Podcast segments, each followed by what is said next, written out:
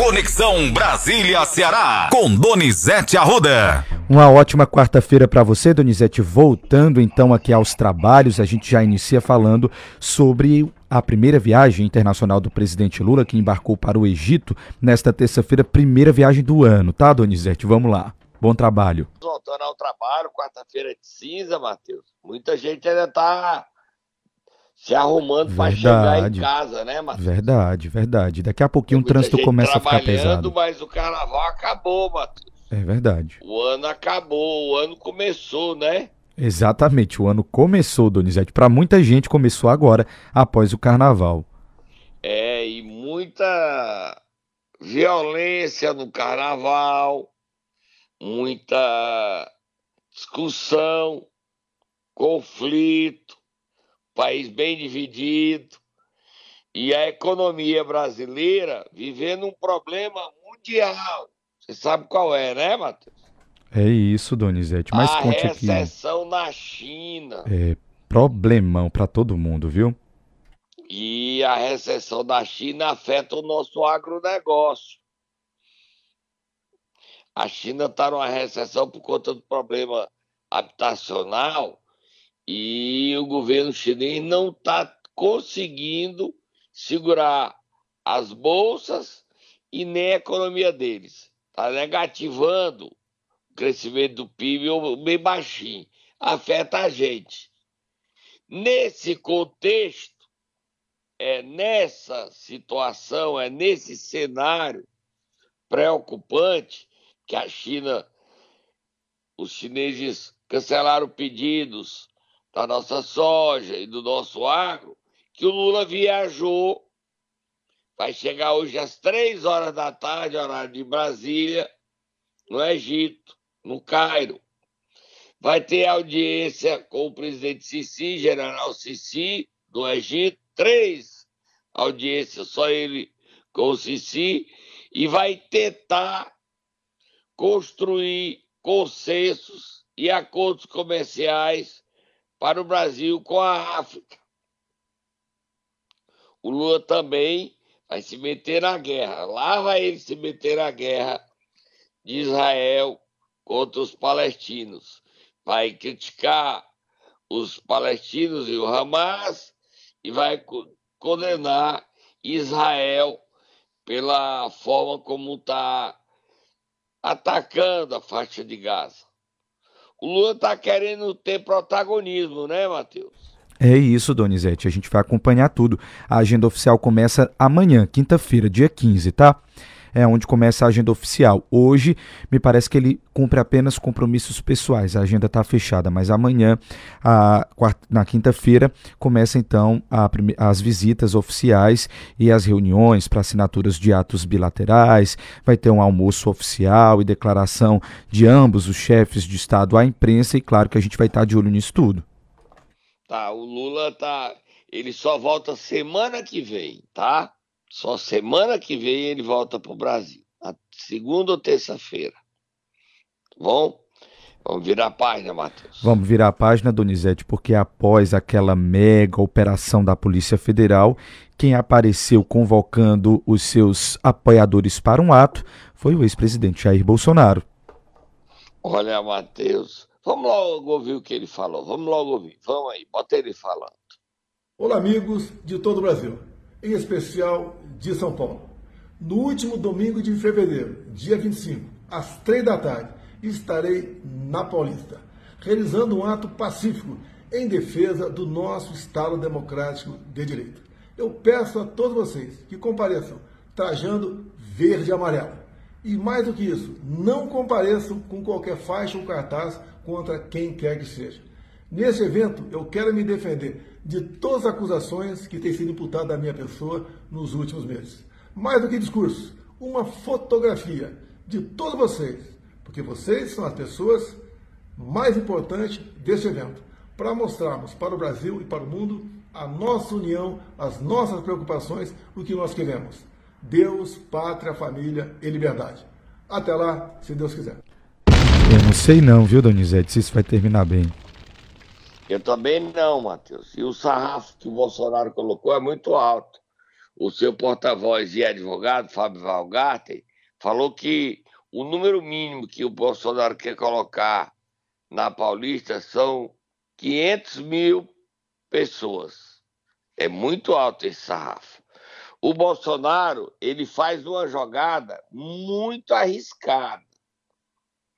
Se der 500 mil pessoas, ele se fortalece, ele quer segurar a bolha.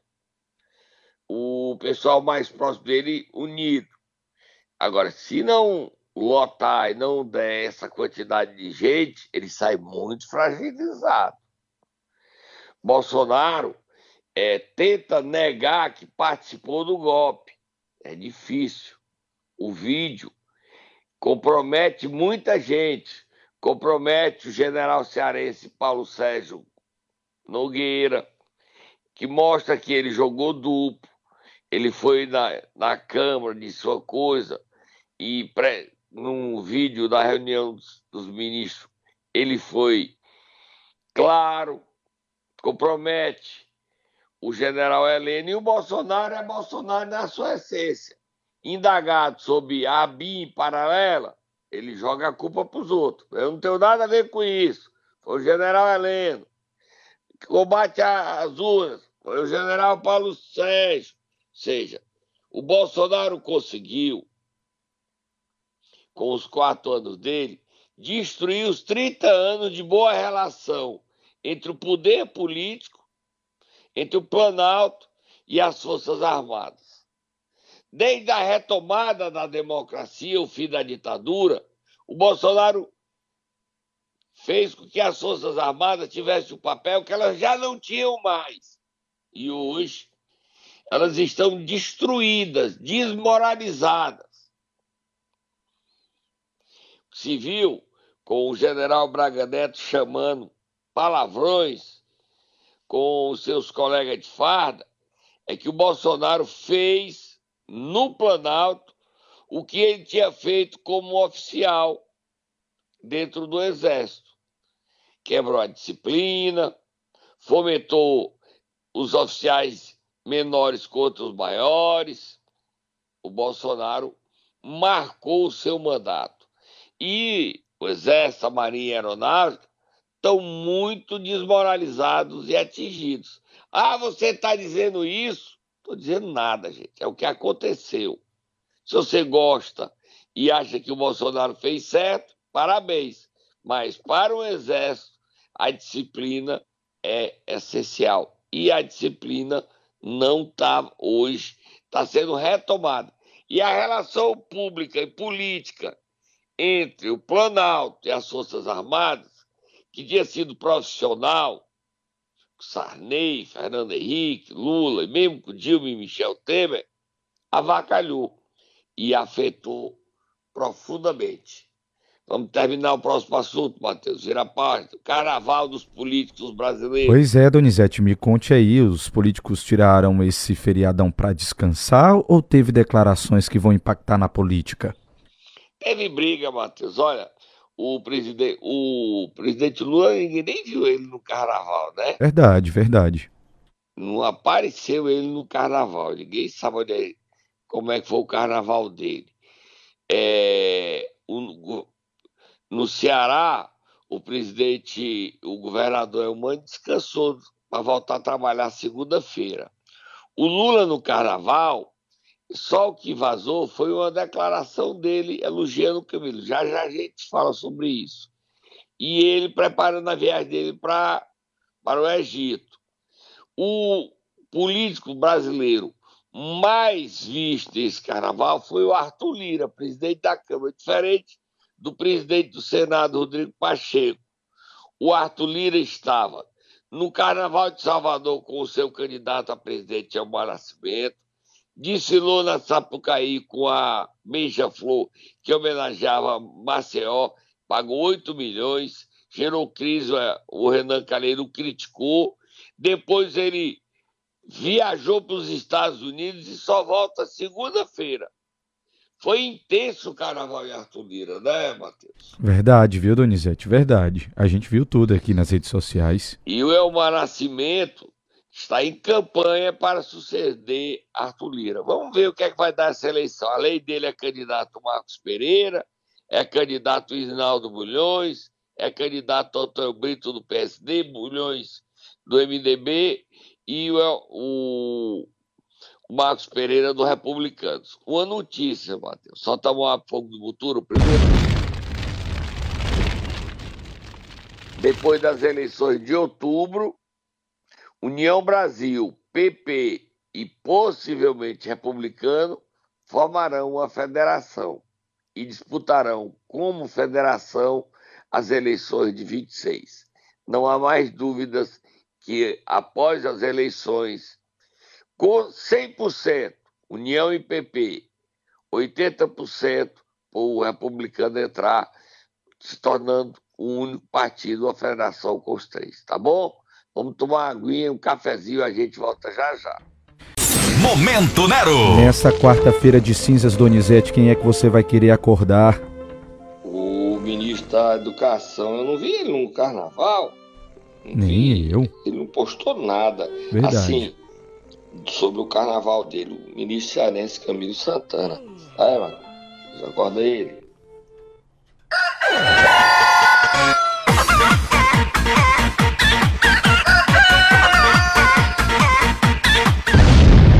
Teve elogio ao Camilo Donizete, é isso mesmo? Você viu? Você viu o Lula dizendo sim. que é o melhor ministro dele? Você viu? Pois é, Donizete.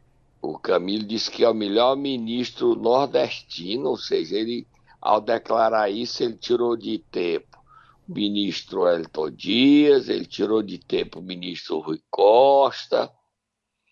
Ele está apaixonado pelo Camilo, que se Lula não for candidato, tem o Haddad, mas se a economia não tiver do jeito que o Lula quer, o Camilo hoje, de fato e de direito, nesse carnaval, entra para ser candidato à sucessão de Lula. O Lula não está muito, muito disposto a enfrentar as eleições em 26, não. O Camilo polarizou, não sou eu que estou dizendo, é o próprio Lula, como candidato do PT à sucessão de Lula. Haddad e Camilo. Se o Lula quiser oferecer uma nova opção, vem de Camilo. E isso faz com que Camilo se reforce em Brasília, fique forte e consolide a liderança de Camilo como o maior líder do Ceará hoje, Matheus. O Ciro Gomes vai ficar tão triste com isso, se não já leu, porque ele quer voltar a ser o dono do Estado, mesmo rompido com o irmão Ciro. E o Ciro, que promete fazer campanha no Cariri para contestar a liderança de Camilo, não fica nada satisfeito. Nada, nada, nada. Você fica feliz, Matheus? É um orgulho, né, Donizete? É um orgulho do Ceará, sendo é. considerado aí a maior liderança do Nordeste, possível presidenciável. Que bom que o Ceará está sendo bem representado e bem avaliado pelo presidente. Você tem razão. O Lula, o, quem não gosta disso são os inimigos do Camilo, mas não somos nós que estamos achando isso. Não, não tá? exatamente. Quem está falando isso não somos nós, é o presidente. É, então o Camilo está sendo avaliado, bem avaliado pelo presidente, que é o chefe dele. E a maior liderança do PT. E o Camilo se fortaleceu. Não eram grandes amigos, mas hoje se tornaram. Vira a página, Matheus. Vamos lá, Donizete, falar sobre os prefeitos cearenses que aderiram à moda do nevou, Donizete. Tá todo mundo muito antenado na moda, né? É, olha, são quatro prefeitos, né, Matheus? Vamos dar os nomes que nevaram. Vamos lá, Donizete. E o que, é, que é nevar? É pintar o cabelo de branco, né? Isso, exatamente, pintar o cabelo Quem introduziu de... esse modismo foi o prefeito de Recife, o João Campos. Descolorir ah. o cabelo, na verdade, né? Que o pessoal chama. Isso. Vai descolorir o cabelo. Isso. Aí o Neymar já fez isso no passado, né? Isso. Aí quem foi que nevou?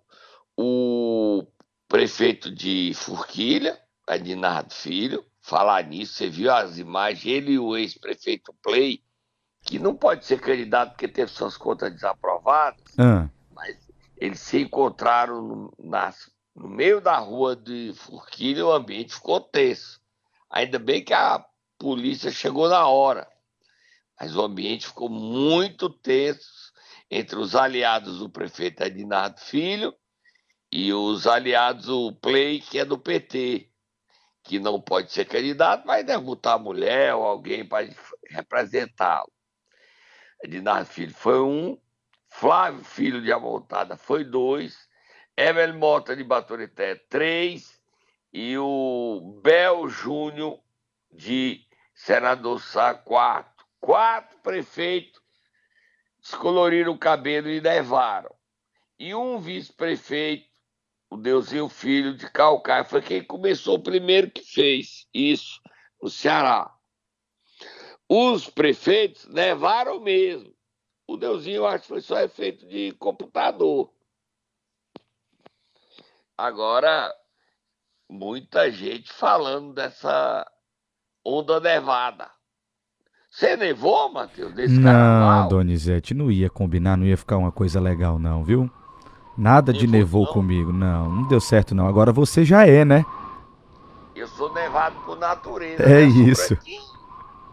É isso, você já é. Já tava na moda faz tempo. Já, já tô na moda faz tempo. Tá, próximo assunto, Matheus. Vamos lá, Donizete, falar de algo que, infelizmente, é recorrente e que a gente está falando sempre por aqui: a situação da falta de energia e dessa vez por conta das fortes chuvas que eh, caíram aqui sobre o nosso estado. A Enel, mais uma vez, causou um problemão para os fortalezenses e para as pessoas também do interior do estado que acabaram ficando sem energia, viu? O governador Elmano de Freitas perdeu a paciência com a ENA, né? Primeiro dizer que a ENA está numa articulação pesada em Brasília com o ministro Alexandre Silveira, das Minas e Energia, para ela dar um golpe no povo cearense. Você sabe qual é, Matheus? Qual é o golpe, Donizete? Ela quer renovar a concessão, falta só quatro anos, sem ter uma nova licitação. Gaiata, né? Essa esses É italianos. verdade, verdade. Aí ela quer ganhar. E o Alexandre Silveira não discorda, não. Aí ela quer ganhar para ficar aqui mais 25 anos.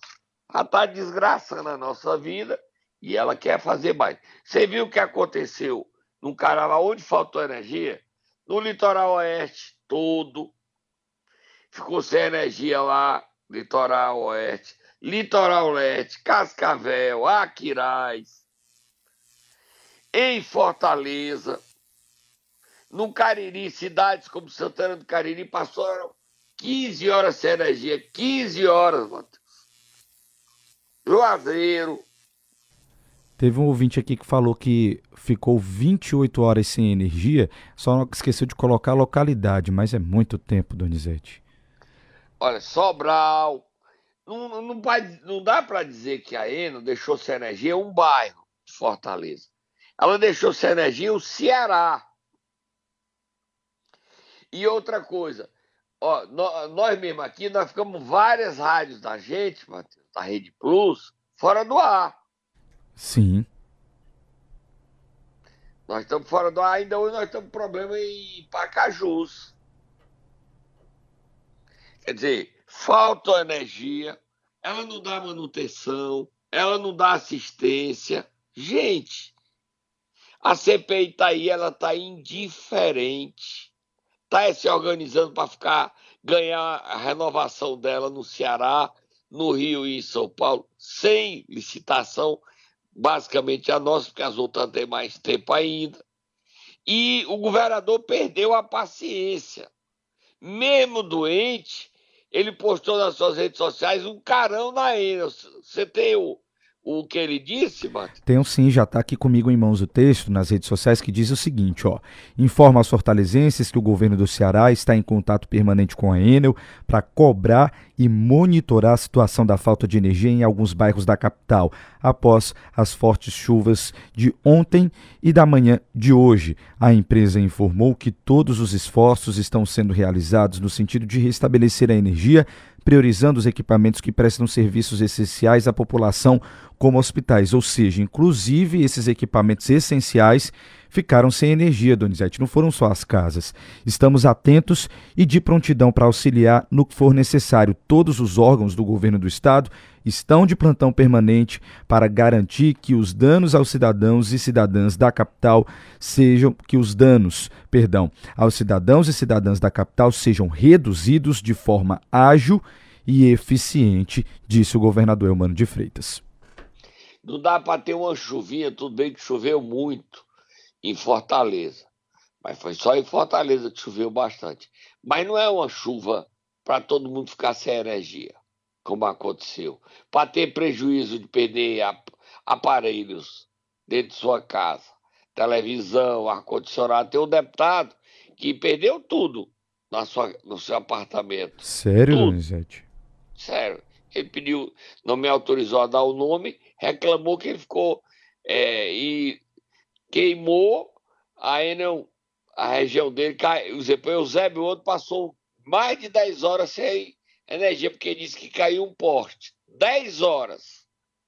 Comércio, é, todo a região que tinha muita gente que habitava, que estava lá, por conta estava no carnaval do litoral leste, o Eusébio ficou 10 horas e ainda engarrafou o trânsito. ainda ela tá brincando sempre com a cara da gente. E ela não tem uma relação com a sociedade respeitosa, né, Matheus? Cobrar do presidente da CPI, Fernando Santana, que a Assembleia volta amanhã, para retomar a CPI contra a Enel e adotar providências que ela sinta. Ela foi multada pela ANEL em 150 milhões pelo aquele apagão do ano passado. Você se lembra? Sim, lembro sim. É um valor expressivo, muito alto. Mas ela não está nem aí. Ela não vai pagar, ela vai contestar. Então a gente tem que ir para cima da Enel para resolver isso, Matheus. Verdade, não Donizete. Tá fácil. Ó, a gente está com um ouvinte aqui que está dizendo que está 48 horas sem energia no sítio São João, que fica em Icó. Nove casas estão sem energia desde sábado, Donizete. E ainda deu um prazo para resolver o problema às 9 horas da manhã de hoje. Quem está dando essa informação aqui para mim é a ouvinte Alana Micaela. Segundo ela, na casa do pai dela já queimaram geladeira, gelágua e as carnes acabaram apodrecendo. Não são nem 48 horas, não. São domingo 24, segunda 48 terça 72, agora está fazendo 96 horas. É muito mais que isso. Muito mais que isso. 96 horas sem energia no ICO. E isso está se repetindo no Ceará todo, gente. E a Enel está cantando. Sabe o que ela está dizendo para os cearenses? Musiquinha do Silvio Santos. Taca, Silvio Santos aí. Taca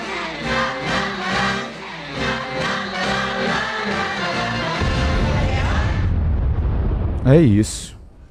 E ele tá. Mas ninguém nem escuta o Silvio Santos, que não tem energia, né? pois é, Donizete. Não tem energia. Quem tem telefone nos escuta no celular. Mas como é que bota o celular para carregar, Matheus? Hein? Como é? Como é que você faz isso? No Eusébio outro 10 horas sem energia, gente. No Aquiraz, no Cascavel, no Beberibe, no em São Gonçalo. Gente, Muita gente, muito, tem muito ouvinte aqui, Donizete, inclusive quando você está falando, mandando mensagem para a gente, falando, reclamando sobre essa situação. O pessoal em Ocara também está dizendo que todos os dias a energia está oscilando, a situação está complicada. Em redenção, gente, é um negócio sério. Os prejuízos da gente são altos, quebramos vários. Em Cascavel nós perdemos um transmissor, mano transmissor queimou lá em Cascavel, na nossa rádio. Em Crateús, em Pacajus, em Fortaleza. Gente, é algo ah, destruidor, revoltante. E ainda não faz nada, nada. O governador perdeu a paciência, perdeu a. Ficou indignado. Os hospitais, e não. Taca Silvio Santos. Taca Silvio Santos.